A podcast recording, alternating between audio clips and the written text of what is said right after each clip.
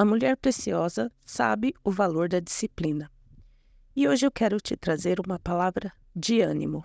Sim, ânimo. É isso que esta palavra nos diz, lendo Hebreus 12, de 5 a 7.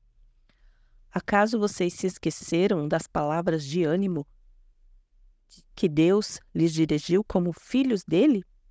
Ele disse: Meu filho, não despreze a disciplina do Senhor não desanime quando ele o corrigir, pois o Senhor disciplina quem ele ama e castiga todo aquele que aceita como filho. Enquanto suportam essa disciplina de Deus, lembre-se de que ele os trata como filhos.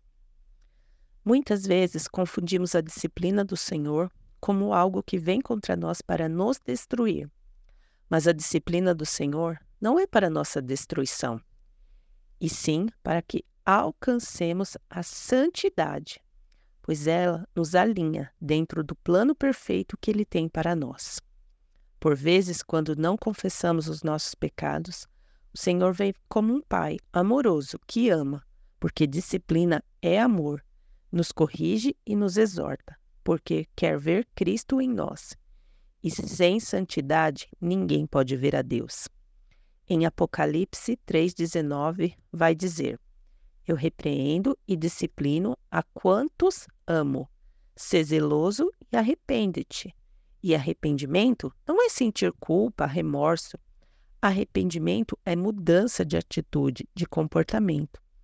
É você desejar agradar ao Senhor com tudo que você tem em todas as áreas da sua vida. Mas nem toda disciplina é consequência do pecado mas algumas dificuldades podem surgir para o nosso fortalecimento e crescimento espiritual, como está escrito no Salmo 94, 12. Feliz é aquele a quem disciplina, Senhor, aquele a quem ensinas a tua lei. Deus as abençoe e guardem, fiquem na paz.